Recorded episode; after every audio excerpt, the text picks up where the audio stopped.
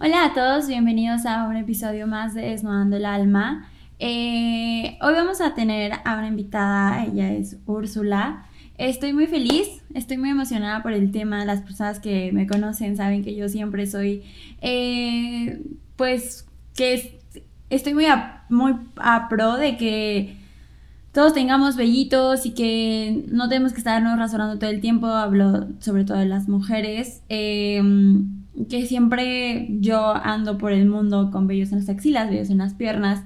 Eh, tengo amigas que muchas veces es como, vale, ¿por qué andas así? Y es como, pues es natural. Entonces vamos a platicar un poco más de eso con Úrsula y ella nos va a contar un poco más de eso, pero primero Úrsula, ¿cómo estás? Hola, eh, bien menstruante, como te decía, entonces tengo algo de cólicos, pero chido. Qué bueno, si gustas presentarte un poquito más. Bueno, yo soy Úrsula o Urs, dependiendo, ¿no? O sea, la mayoría de mis amigos me dicen Urs, ya en casi todos los espacios eh, me conocen con ese nombre, pero bueno, pues Úrsula también está chido, ¿no? Eh, y bueno, pues tengo 20 años, no, 21, ya cumplí 21. Sí, soy Tauro, cumplí 21 en abril. Estudio comunicación y artes audiovisuales, eh, me gusta un montón el arte en general, en todas sus expresiones. Eh, sobre todo la que tiene que ver con el cuerpo, ¿no? Me gusta el performance, me gusta el documental, em, arte contemporáneo y conceptual también me gusta mucho. Hago una nota semanal para un medio emergente que se llama 380 GDL y cada semana, los jueves, publico una nota, pero en formato de podcast, entonces dura como dos minutos y hablo sobre algún tema usualmente relacionado con esto que acabo de decir, ¿no? Cuerpo, arte. Eh, me interesa mucho no tanto qué son las cosas, sino qué significan y cuál es su peso y función simbólica en el mundo. Entonces, eh, pues sí, por ahí, por ahí me tripeo.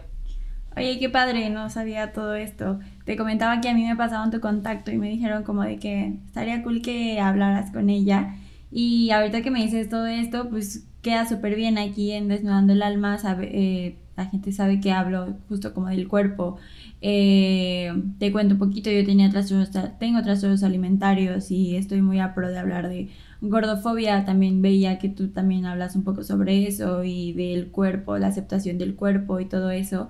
Y trato de moverme en todo, en todo ese ámbito. Entonces está súper padre tenerte acá. Eh, estoy feliz de poder platicar contigo. Y pues empezamos a hablar. Eh, ¿Cómo empieza tu, tu acercamiento con esta parte del cuerpo? ¿Cómo tú te interesas por eso? Pues creo que todas las cosas que me interesan parten de algo que me duele. Y en este intentar resolver y entender esto que me duele, me topo con distintas cosas.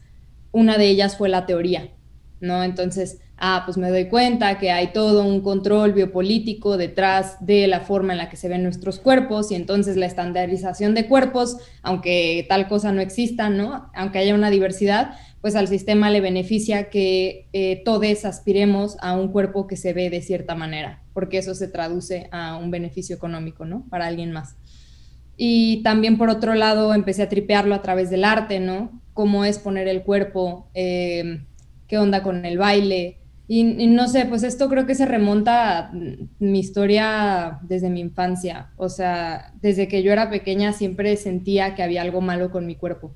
¿no? Siempre fui una niña que se enfermaba muchísimo, que digo, la enfermedad también es otra cosa que he tripeado por ahí, ¿no? Eh, pero como con esta sensación de que siempre me enfermaba y de que siempre tenía que ir al doctor y que siempre había algo malo, ¿no? Como que yo empecé a sentir que mi cuerpo era defectuoso, que Mm, había algo que arreglar con mi cuerpo, ¿no? Desde muy, muy pequeña. Y conforme fui creciendo, la comparación se hizo muy presente, ¿no? O sea, desde el típico que tu abuelita te dice como, ay, qué chaparrita estás, mija, no, tus primas tal están bien altas, que no sé qué. O la tía que hace sus comentarios súper violentos. Y yo, esto es algo que defiendo muchísimo, ¿no? Y, también creo mucho en las familias elegidas. Creo que el hecho de que mm, haya consanguineidad con alguien o con no sé cómo se diga, pero bueno, el hecho de que exista un lazo de, sangre que, te una con alguien eternamente, no quiere decir que tú debas tolerar esas violencias, ¿no? Sin embargo, pues también, al final creo que estas violencias que forman parte de las estructuras familiares también vienen de este mismo sistema que estandariza cuerpos y que es patriarcal y que no sé qué, ¿no? Entonces, pues ahora lo entiendo y no me clavo con eso. Pero desde niña yo entonces sentía como cuando mi cuerpo eh, empezó a desarrollarse, o más bien cuando empezó a no hacerlo y todas las demás empezaban a, desarrollarse, las demás niñas, entonces ahora volví a sentir esta cosa que, de más pequeña tripeaba con la enfermedad, ¿no? Como qué hay de malo con mi cuerpo que no, no se está desarrollando. Y tengo hipotiroidismo, entonces también eso es algo que ha estado como muy presente en, en mi vida y que ha afectado pues mis procesos de desarrollo hormonal y demás. Y actualmente estoy muy cómoda con mi cuerpo, digo, claramente hay días más difíciles y más fáciles que otros. Este, hoy, por ejemplo, mi cuerpo me duele muchísimo, eh, de la manera más literal posible, eh, pero, pues no sé, creo que con el tiempo he aprendido como a, aceptarme, pero ha habido todo un dolor y toda una serie de complejos que me han llevado a ello, ¿no? Quizás si mi cuerpo no me hubiera dolido tanto y quizás si mi cuerpo no hubiera sido tan problemático, no habría tenido mm, que buscar y abrirme camino en tantos espacios, ¿no? O sea, desde lo político, desde lo teórico, desde lo artístico, desde lo espiritual. Y pues creo que al final todos se conectan. Este, ay, siento que divago demasiado, pero bueno. No, dale. Este, y ya, o sea, pues cuando, cuando entré a la secundaria, eventualmente me desarrollé y menstrué y la verga y todo. Ay, ¿puedo decir groserías? Claro. y bueno, pues no sé, como que ahí empecé a tripear mucho mi cuerpo como desde otra forma porque empecé a hacer muchísimo ejercicio, cosa que nunca en la vida había hecho, ¿no? O sea, me acuerdo que yo hacía como tres horas de ejercicio por las tardes cuando iba en secundaria, en tercero de secundaria, pero al mismo tiempo no comía mucho. O sea, yo tengo un tema alrededor de la restricción, que digo, pues es algo que he trabajado en terapia y demás, y no solo se manifiesta con la comida, pero yo hacía una lista todos los días donde yo ponía las cosas de alimentos que no iba a comer al día siguiente, ¿no? O sea, como no lácteos, no gluten, no no sé qué. Y creo que, pues sin razón aparente, solo había un tema ahí como de restringirme a mí misma. Y hacía demasiado ejercicio, entonces no me bajó como por nueve meses, diez meses por ahí, ¿no? Eh, de como de los niveles de grasa tan bajos que tenía y ahora veo fotos y tenía una cabeza enorme en relación a mi cuerpo, ¿no?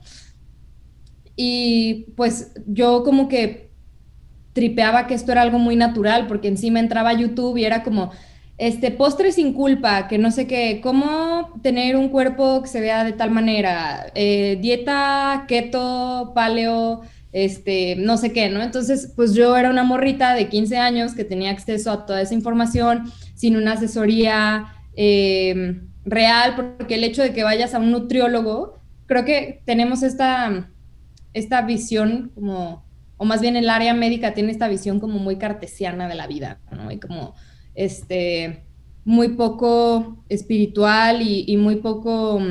Eh, atenta a los procesos personales de cada uno entonces, cuando yo llegaba a ir con una nutrióloga, me decía, ay, sí, tienes que subir tanto de peso y masa muscular y no sé qué. Este, pero, pero realmente eso solamente alimentaba mi compulsión de, de restringirme o de hacer más ejercicio o de aumentar masa. O sea, si no era bajar de peso, eran mil y otros objetivos corporales, ¿no? Pero pues no sé, siempre, siempre estuve y en general he estado como muy inconforme con el aspecto de mi cuerpo. Em, llegó un punto en prepa donde llegué a autolesionarme un día que me sentí como con mucha culpa después de haber comido algo, ¿no? Y ahí fue cuando lo trabajé en terapia. O sea, yo ya llevaba un año en terapia y eso no había salido porque para mí era como algo muy normal. Y bueno, ese día ya como que lo hablé, lo, lo hice real, lo problematicé me di cuenta que no era algo em, amoroso para mí, ¿no? Porque tampoco se me hace chido connotar las cosas como buenas o malas, o no sé, solo son parte de un proceso y ya. Es, em, y pues nada, o sea, creo que lo de los pelos fue surgiendo a la par. Justo yo soy, bueno, desde la prepa era la morra que no se depilaba y la morra rara y la morra no sé qué y bueno, mil connotaciones más que igual vale la pena ahorrarme, ¿no? Por la forma en la que vivía mi sexualidad y por la forma en la que me expresaba y hablaba y demás. Em, y bueno, siempre viví con mucha culpa de ser lo que yo era y siempre viví con mucha culpa de tener el cuerpo que tenía y siempre viví con mucha culpa de que naturalmente me salieran pelos de mi cuerpo cuando yo no tenía que hacer nada para que salieran, ¿no? En la prepa dejé de depilarme, como que desde la secundaria conocí a una morrita, una amiga que era feminista y ya desde ahí como que empecé a tripear. Sí, desde un feminismo a lo mejor muy lejano al que practico el día de hoy, pero, pero ya era como algo, ¿no? Este, dejé de depilarme y había varias morritas como que no se depilaban en la prepa, pero realmente mi vello era el más evidente, porque pues yo tengo el, o sea, soy muy peluda y aparte es un pelo grueso, es em, también oscuro, ¿no? Y pues recordemos que hay pelos y hay cuerpos más castigados que otros, ¿no? Entonces mi, mi, pelo, que sí se notaba, pues era a lo mejor mucho más disruptivo y mucho más problemático. Y pues de repente sí me depilaba, de repente no, o sea, si iba a la playa, obviamente me iba a depilar, en mi graduación obviamente me depilé, y fue hasta que entré a la universidad a estudiar eh, justo pues comunicación y artes en una escuela que se las da así como de muy hippie y no sé qué, y entonces pues em, no iba a gastar de, del dinero de estudiante que yo tenía como semanalmente o mensualmente en irme a depilar dos veces al mes, ¿no? Definitivamente no era una opción para mí. Y empecé a ver que muchas morras no lo hacían y en alguna clase de investigación cualitativa yo problematicé eso. Hice una investigación sobre la reapropiación del cuerpo femenino como una forma de empoderamiento, eh, protesta y resistencia ideológica, basándome sobre todo en el caso de la depilación corporal, o más bien de la no depilación. O sea, ¿por qué morras de entre universitarias de entre 18 y 23, 24 años de la zona metropolitana de Guadalajara deciden no depilarse, ¿no? Entonces hice varias entrevistas, pero estuve haciendo aparte una investigación. Eh, me topé con un texto de Lucía Orsanic, que es una filóloga argentina, me parece, que habla sobre la representación de la mujer peluda en la literatura y cómo siempre se le connota como monstruosa, ¿no? Como salvaje, como peligrosa, eh, como algo del circo, ¿no? La mujer barbuda. Y pues no sé, como que hubo un momento en el que e, en esta misma lectura se hablaba de lo simbólico, ¿no? Yo soy fan como de todo el, el universo simbólico de las cosas. Y decía que al final el pelo o el folículo piloso es lo único que nos pone en un mismo plano con los animales y con todas esas connotaciones que tienen, ¿no? Como el ser fuerte, el ser viril, el ser salvaje. Eh, y por eso en, los hombres el pelo es mucho más permitido, porque a los hombres sí se les permite ser viriles, porque a los hombres sí se les permite ser fuertes, porque a los hombres sí se les permite ser salvajes. Y cuando yo connoté el vello desde la fuerza, no pude, o sea, simplemente no quise volver a depilarme y ya no pude hacerlo y ya empecé a tripear entonces la resistencia y empecé a, pensar mi cuerpo como un estandarte político. La cosa ahí es que, y también volviendo a las obsesiones, ¿no? O sea, y a los radicalismos, o sea, como que de pronto yo empecé a tripear que si no me depilaba porque era patriarcal y porque estaba resistiendo a un sistema de opresiones, ya no podía hacer nada que formara parte de ese sistema, ¿no? Me acuerdo que algún día estaba en el gimnasio, estaba haciendo pesas como de hombro, este, y pues tenía una blusita de tirantes, y en eso yo me digo a mí misma, también súper poco amorosa, súper mm, violenta, me decía a mí misma como, ay, qué bonita, ¿no? O sea, resistiendo una norma por un lado, pero reiterando otra por otro porque sí, o sea, muy peluda y lo que quieras, pero estaba en un lugar que fabrica cuerpos hegemónicos, ¿no? Que es el gimnasio. Que yo en este momento todo bien, o sea, no hago, no voy al gimnasio ya porque encontré la danza y yoga y hago pilates en mi casa y otras cosas. Y bueno, estamos en una pandemia también, pero este, pues no, o sea, no tendría tema con volver al gimnasio ahora si se diera, ¿no?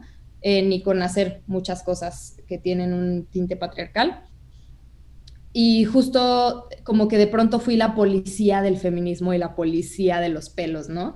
Y era como, no, claro que a mí me hace más feminista no depilarme porque yo estoy resistiendo una norma que no sé qué, y de pronto iba como politizando el cuerpo de todas las morras y de sus prácticas y las mías, o sea, justo yo creo que cuando tú eres violento contigo mismo y con tus procesos, y cuando te juzgas a ti mismo de una forma poco amorosa, pues eso mismo haces con todos los demás, ¿no? O sea, sin ninguna autoridad moral y como sin razón, pero pues es algo que terminas haciendo.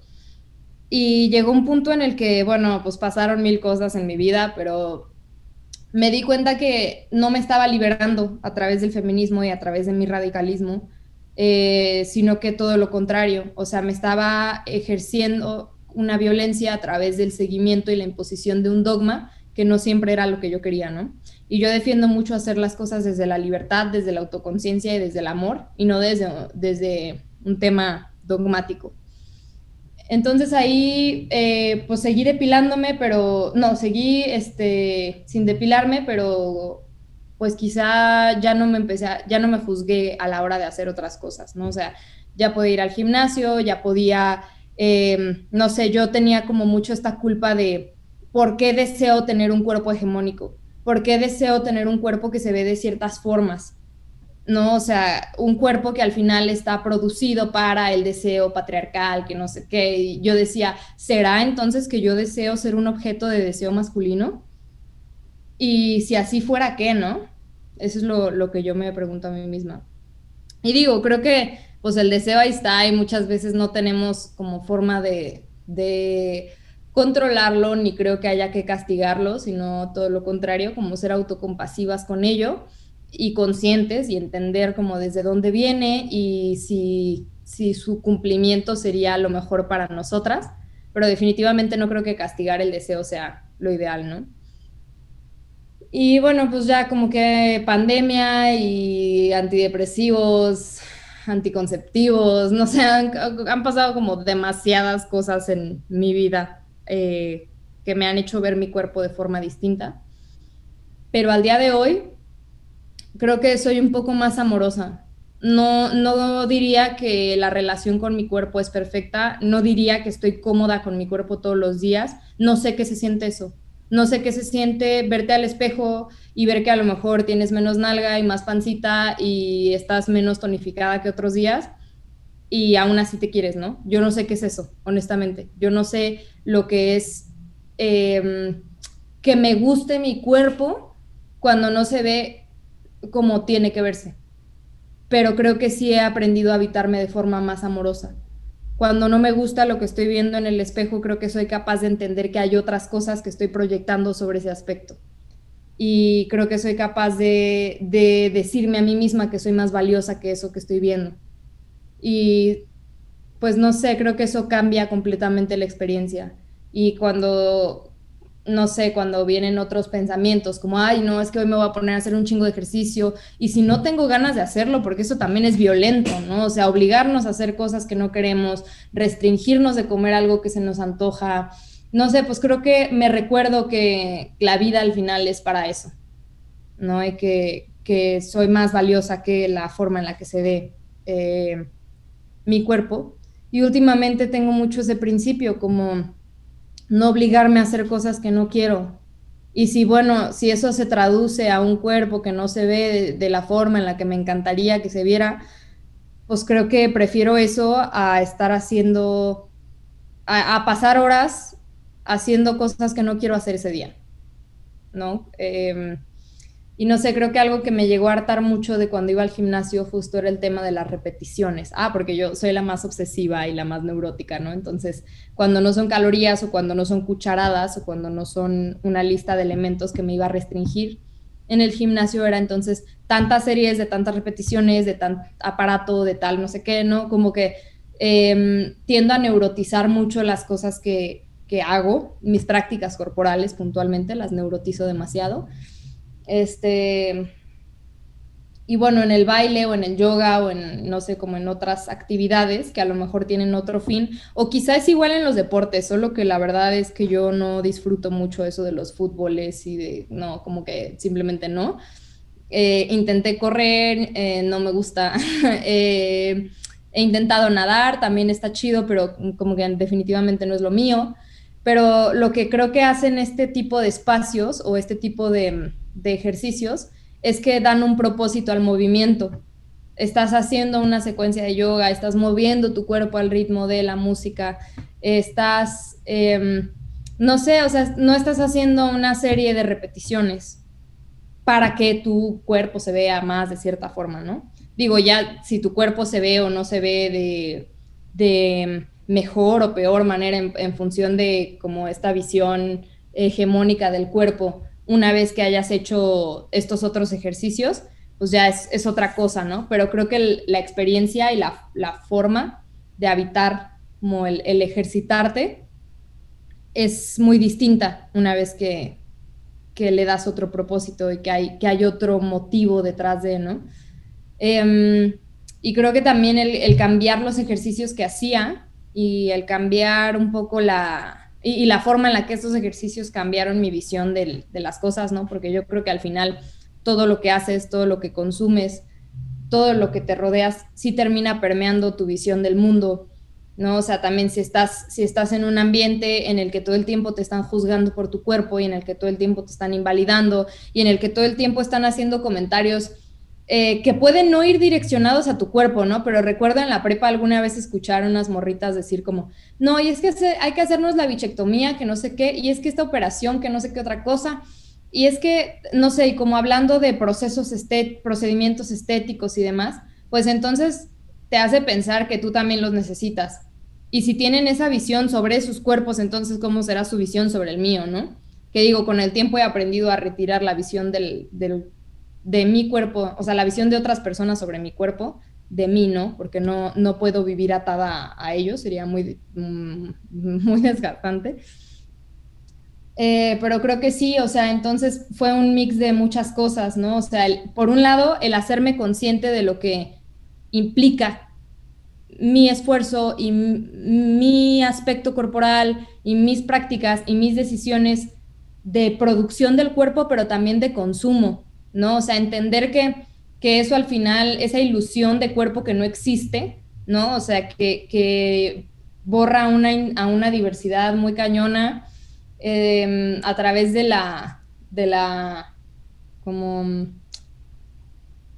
estandarización de cuerpos y la aspiración a lo mismo, pues por un lado me hizo entenderlo estructuralmente. Ah, pero entenderlo estructuralmente no hace que te dejes de sentir terrible cuando te ves al espejo, ¿no? Porque estamos educados para eso. Entonces creo que ahí también el entorno y las prácticas y, la autoconciencia pues son algo que forma una, una parte importante, ¿no? Y lo he visto con mis pelos, o sea, con mi cuerpo aún no lo logro completamente, como te decía, o sea, sería decir, o sea, sería ser completamente mentirosa, no sentarme aquí y decirte como, güey, sí, yo súper amorosa con mi cuerpo todos los días, me encanta, eh, me abrazo diario, o quizás sí me abrazo diario, pero hay días donde no me quiero abrazar porque no me gusta lo que veo, ¿no? Pero igual lo hago.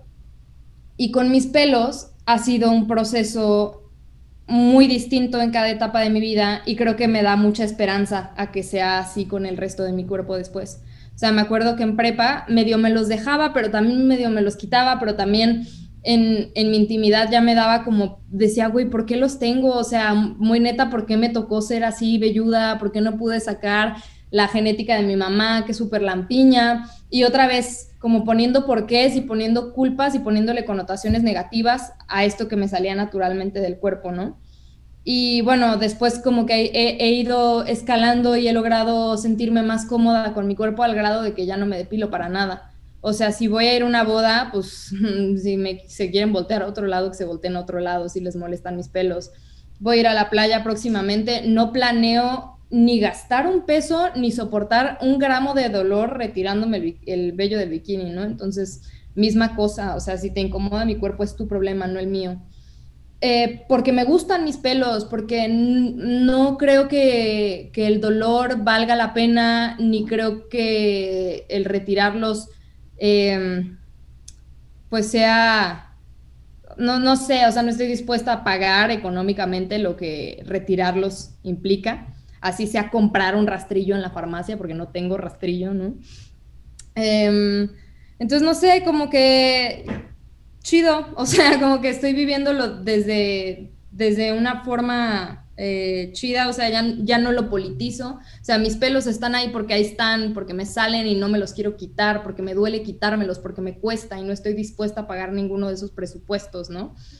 eh, pero ya no lo hago por un tema político. O sea, ya no estoy peluda porque creo que me haga más feminista o ya no estoy peluda porque creo que esté, esté resistiendo a un sistema, ya no estoy peluda porque eh, haya una responsabilidad social detrás del estarlo, ¿no? Si un día me quiero depilar, pues lo hago. Tengo muchas ganas de depilarme las piernas, no tengo rastrillo a la mano, la verdad, por eso no lo he hecho. Eh, pero también como si un día me dan ganas y me quiero depilar toda, lo voy a hacer. Hay una cosa que cuento muy seguido, pero el 8M del 2019, antes de que llegara la pandemia y todo pues valiera pito, me acuerdo que días antes me depilé, pasé por afuera de una estética, mi mamá fue a verme a Guadalajara de visita, le dije, oye, me quiero depilar, ¿me la pagas? Y me dijo como, ah, pues Simón, ya, o sea, yo me depilé tantos años con cera que ya el, el, dolor de las axilas hasta me gusta. O sea, cuando me retiran el vello de las axilas, no sé, como que no, no me duele realmente. Las piernas, recuerdo que eran algo súper doloroso, el bikini, ni se diga, ¿no? Eh, el bigote me dolía demasiado también, pero las axilas no, no, no sé por qué motivo, como que no, simplemente no me duele. Y ese día decidí depilarme las axilas, este, y en el 8M, pues yo fui con una blusita de tirantes, pero mm, pues completamente depilada, ¿no? Y fue como un statement político para mí misma, como tus pelos no definen qué tanto crees en algo y qué tanto lo defiendes.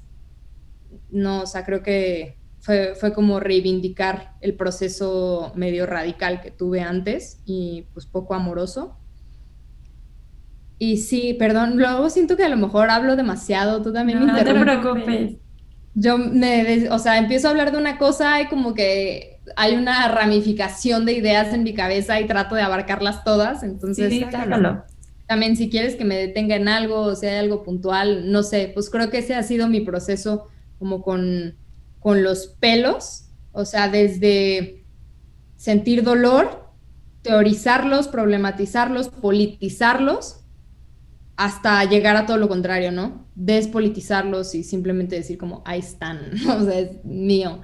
Y creo que, pues, a llegar a un día donde eventualmente pase lo mismo con mi cuerpo, porque pues estoy en un entorno, afortunadamente, digo, ahorita estoy en mi casa, no veo a mis amigues y demás, pero eh, mis amigues cercanes, pues no, no son personas que, que hagan eso del body shaming, ¿no? Justo porque todos estamos en este trip. Entonces, yo supongo que también el hecho de que compartamos procesos, el hecho de que nos sintamos acuerpades y abrazades, ¿no? Por, por eh, el entorno en el que estamos, eh, pues creo que va a ser algo que eventualmente me va, a me va a hacer sentir mucho más segura.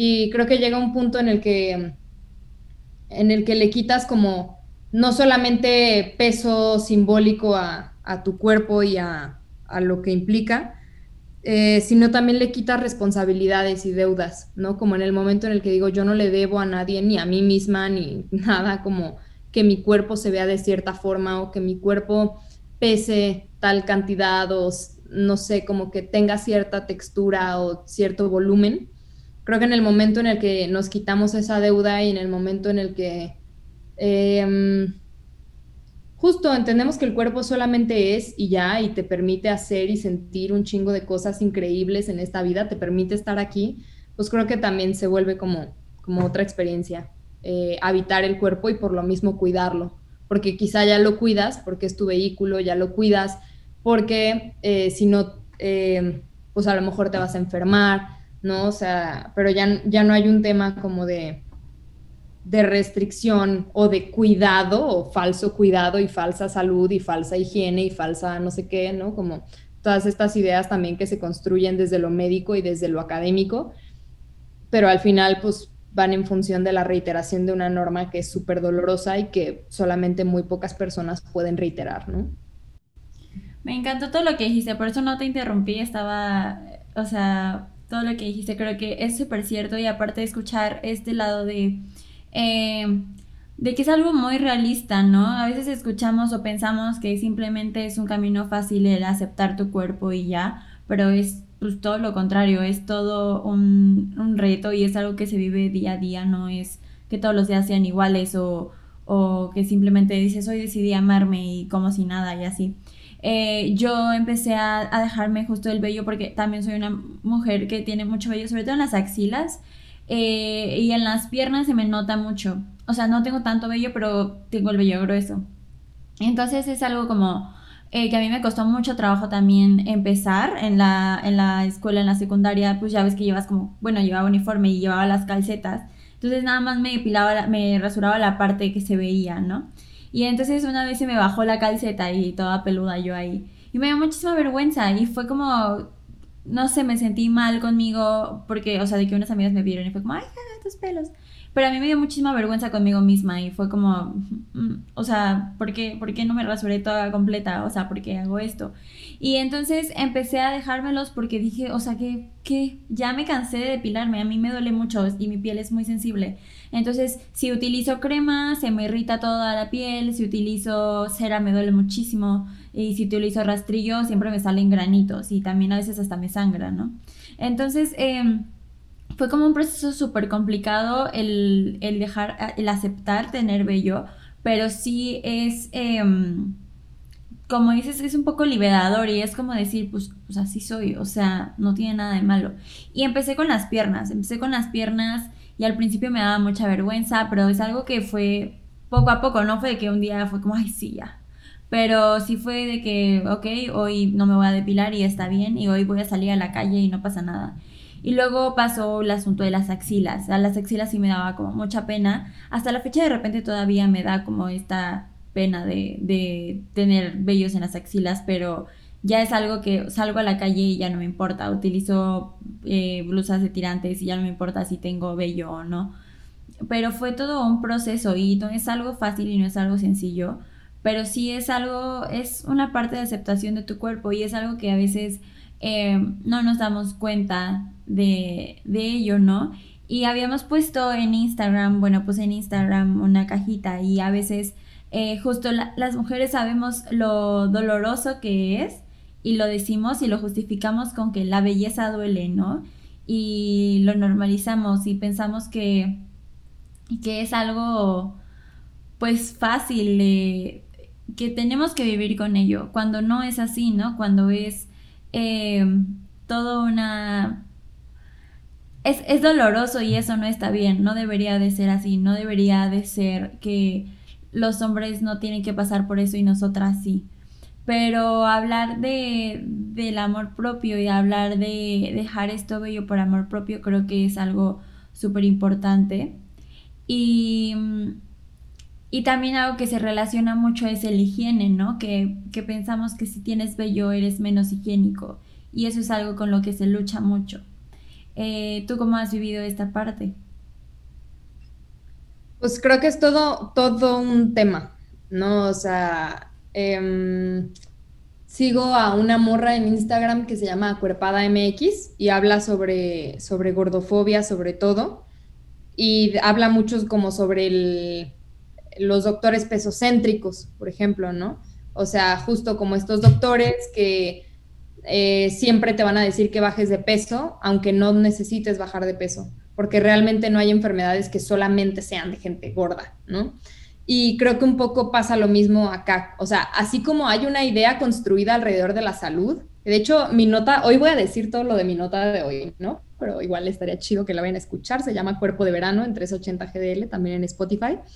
Eh, y justo decía esto, ¿no? Como que al final la salud es una idea construida alrededor de ese concepto que también beneficia al mismo sistema que oprime nuestros cuerpos, ¿no?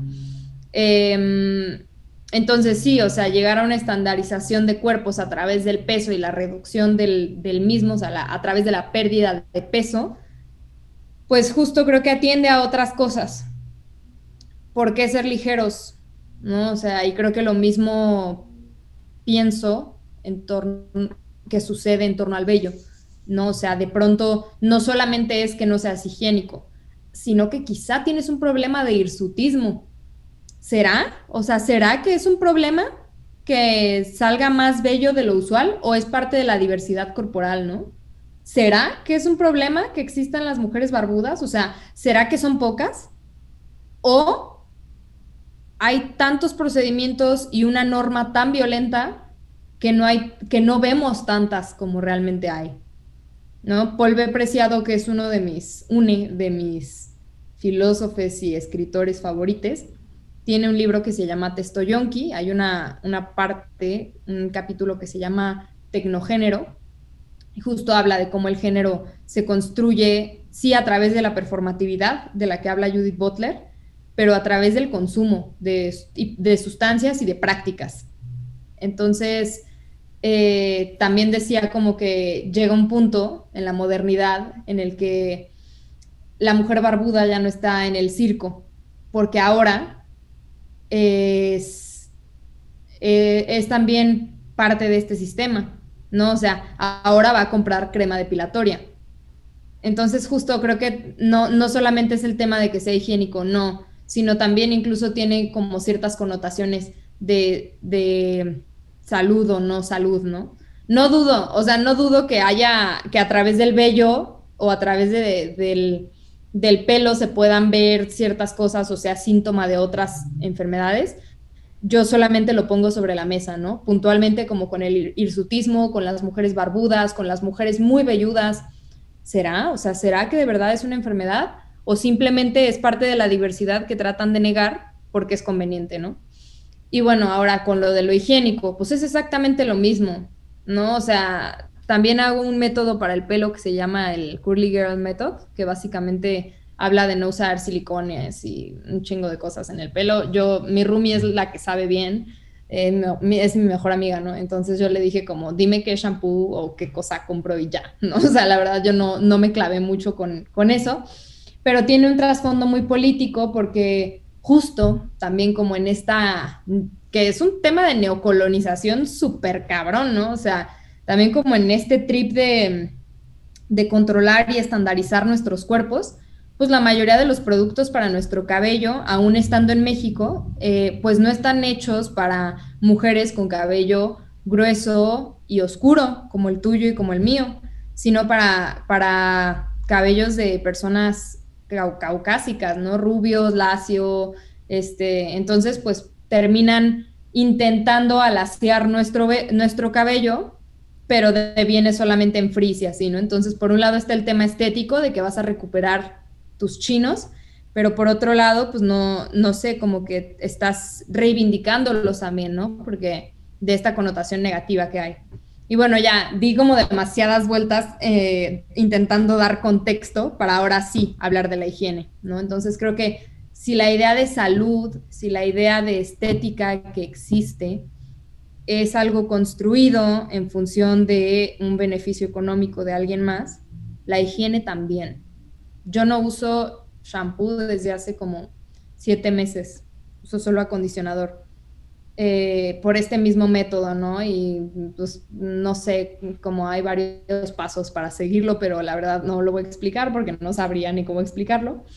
Eh, la cosa es que mi, cabello está limpio, ¿no? Porque me lavo muy bien el cuero cabelludo y, y, el sudor, que realmente es como lo único a lo que me expongo porque no estoy en la tierra y demás, pues es hidrosoluble, ¿no? Entonces mi cabello no huele mal, mi cabello está muy bien hidratado, mi cabello se siente chido tampoco me lo lavo todos los días.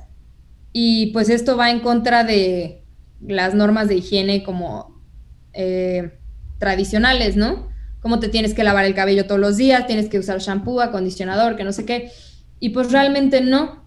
Y entonces es lo mismo con el vello, ¿no? O sea, te dicen que tienes que depilarte porque es más higiénico, pero creo que esto se contradice en el momento en el que entendemos que el vello está ahí por algo. ¿No? O sea, en la zona genital, por ejemplo, y como púbica, el vello está ahí porque regula tu temperatura corporal, pero también evita eh, como la transmisión de, de, ITS por contacto, ¿no? O reduce el riesgo, por lo menos. Eh, el vello está ahí las, pestañas, como el pelo en la nariz, ¿no? Está ahí para que no entren partículas que puedan dañarte. Es una capa que protege tu piel, que es otro órgano al final del día, ¿no? Entonces creo que, pues si fuera, o sea, si fuera antihigiénico, o sea, ¿por qué me saldría del cuerpo ¿por qué me crecería en todo el cuerpo algo que atenta contra mi propia higiene y mi propio bienestar? ¿no? O sea, como que si lo pensamos desde ahí se me hace un poco absurdo. Y también el tema de los olores y estas cosas, ¿no? O sea, por ejemplo, con los desodorantes, pues están llenos de aluminio, están llenos de un montón de cosas que, que lo único que hacen es que se encapsulen los malos olores en tu piel, que se encapsulen un montón de partículas que tendrías que estar sacando, porque para eso sudas. Em, entonces, quizás si, si eres una mujer velluda, no sé, yo supongo que, quizás sí sudas más, ¿no? La verdad no me acuerdo cómo sudaba cuando no estaba depilada de las axilas. Em, pero en, temas de olor, la verdad es que usando desodorante normal no he tenido mayor problema, ¿no? Y de hecho, llevo unos días usando un desodorante que yo hice. Bueno, ya llevaba un rato usando un desodorante como limpio, o sea, sin mm, madres, ¿no? Así como aluminio y esas cosas que son súper nocivas para la piel. Y empecé a usar uno que yo hice con una receta que vi en internet, con aceite de coco y bicarbonato. Eh, también le puse una esencia ahí como de de lavanda o no sé qué esencia tenía por ahí que me encontré. Y si sudas mucho le puedes poner maicena, ¿no? Entonces la maicena absorbe. Y es increíble porque no, no me huelen a nada las axilas, ¿no? O sea, tampoco me huelen perfumadas como cuando usas un desodorante, pero no huelen a nada. De verdad, a nada. Y pues no sé, o sea, creo que también vale la pena repensar si sí olieran a algo, ¿por qué huele? O sea, ¿por qué existen los olores corporales, no? pues los olores corporales existen porque sudas y porque te estás desintoxicando de cosas. Y ese olor está ahí porque hay partículas que estás sacando de tu cuerpo. No, o sea, no sé, entonces también como, como repensar y desmoralizar los olores y los humores y los fluidos y como todo lo que nos sale del cuerpo, ¿no? Porque sale del cuerpo y está en el cuerpo por algo. Y digo, si no está chido oler de la verga, o sea, si usen, háganse su desodorante de bicarbonato o a ver qué. Hay otras piedras, ¿no? Que puedes comprar y creo que te pones el polvito. O usen su desodorante de mercurio y aluminio. La verdad es que sus prácticas corporales a mí no me importan, ¿no? Me importan las mías y no las juzgo, sobre todo.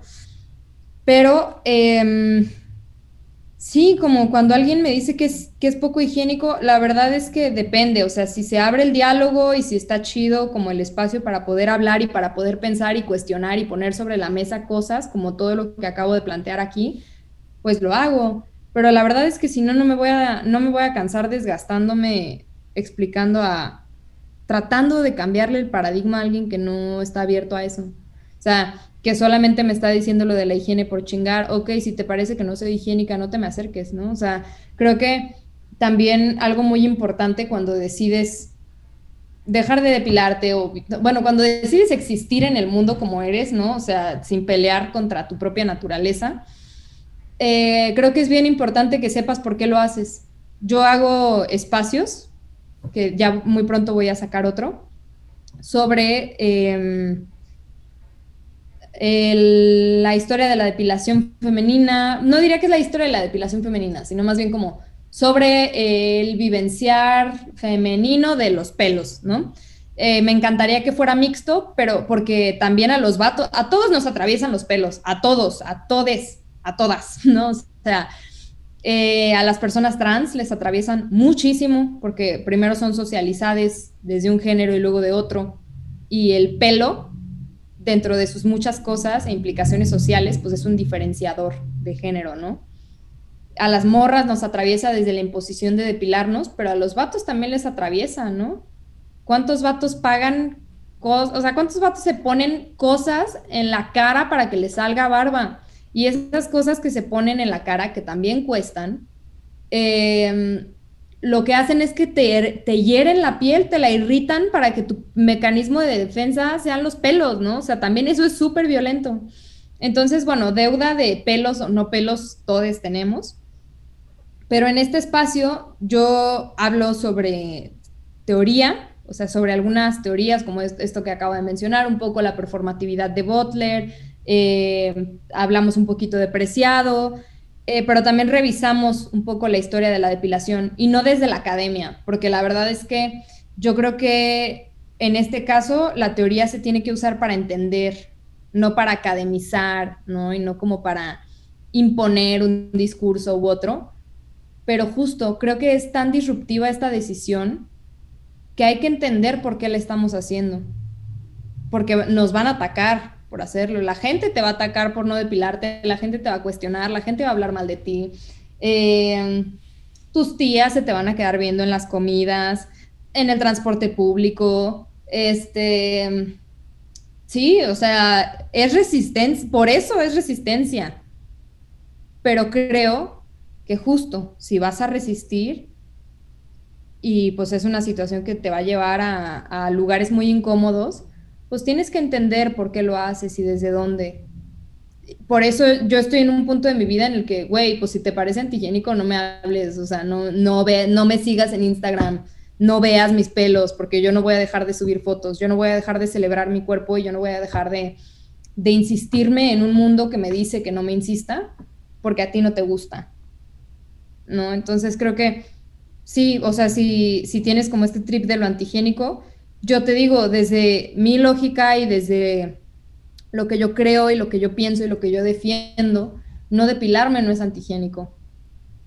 Pero eso es lo que yo creo y por eso lo puedo defender, ¿no? Yo les invitaría a pensar, eh, a pensarse, ¿no? Desde dónde no se están depilando ahora y todos los presupuestos que hay, ¿no? También, güey, o sea, es bien violento esto, o sea, la verdad yo ya tengo una coraza bastante dura desde varios años como de estar lidiando con esto, ¿no? pero lo cierto es que no tienes que pasar por esas violencias si no quieres, o sea, si vas a ir a una boda y emocionalmente no estás preparada para lo que implica dejarte los pelos, no te los dejes. O sea, creo que el tema tampoco es como que tengamos que estar peleando y tengamos que estar resistiendo y tengamos que estar como haciendo todas estas em, cosas y pagando estas deudas también y presupuestos. O sea, parece que nuestro cuerpo siempre es un problema, ¿no? O sea, entonces, justo creo que el, tema no es que te depiles o que no te depiles, o que hagas ejercicio o no hagas, o hagas dieta intuitiva o todo, no sé, o sea, creo que, bueno, dieta intuitiva creo que no existe, es alimentación intuitiva. Este, pues bueno, o sea, creo que tu cuerpo siempre va a ser un problema porque todo es un problema en este mundo y, y, la gente siempre habla y siempre es un pedo. Entonces creo que la clave es entender desde dónde te mueves y hacia dónde quieres ir. Y creo que si sabes eso, pues ya como lo demás es daño colateral, ¿no? Creo yo. No sé. Sí, muy bien. Oye, para, para ir cerrando, porque ya se nos está acabando el tiempo, em, ¿tú qué tip le darías a alguien que quiere empezar a dejarse el vello por, pues, justo por todos estos temas que hemos hablado, ¿no? Por, pues porque ya está cansada de depilarse o, o simplemente porque le duele o porque quiere empezar a experimentar este ámbito, eh, ¿qué, ¿qué, tip, qué consejo le darías? Hazlo.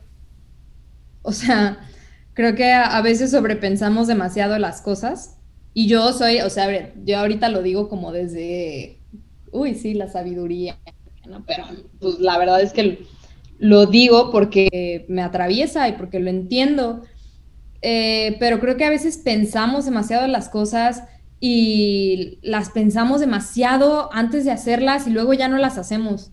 Entonces, ¿te quieres depilar? ¿Te, te, quieres como dejar el vello? Déjatelo. Déjatelo. Ve a una fiesta, cálale. ¿No? O sea, ve a la playa. Llévate el rastrillo, si no te sientes cómoda, te depilas y ya, ¿no? O sea, déjatelo sabiendo que no le debes nada a nadie con tu pelo ni con, con su depilación. Y pues ve qué onda y ve, ve, siempre te va, siempre, todo cuesta algo, ¿no? Todo tiene un precio.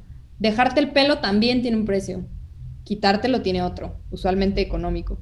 Entonces, pues ve cuál estás dispuesta a pagar, cuál te acomoda más, qué va más contigo. Y pues sí, eso es lo que yo diría. ¿Cómo te podemos encontrar en redes sociales? Estoy como arroba la-urs con tres S. Este, y pues sí, ahí estoy en 380, eh, este medio emergente que les digo, pues también estoy haciendo cosas semanalmente. Y pues nada. Ok. Muy bien, pues muchísimas gracias por compartir este tiempo, este espacio con nosotros. Eh, estoy muy feliz, me llevo muchas cosas, muchos aprendizajes de ti y qué padre que pudiste venir y gracias por estar aquí. Ay, muchas gracias a ti. Eh, gracias a todos por escuchar, nos vemos en el siguiente episodio y que tengan bonito día. Gracias.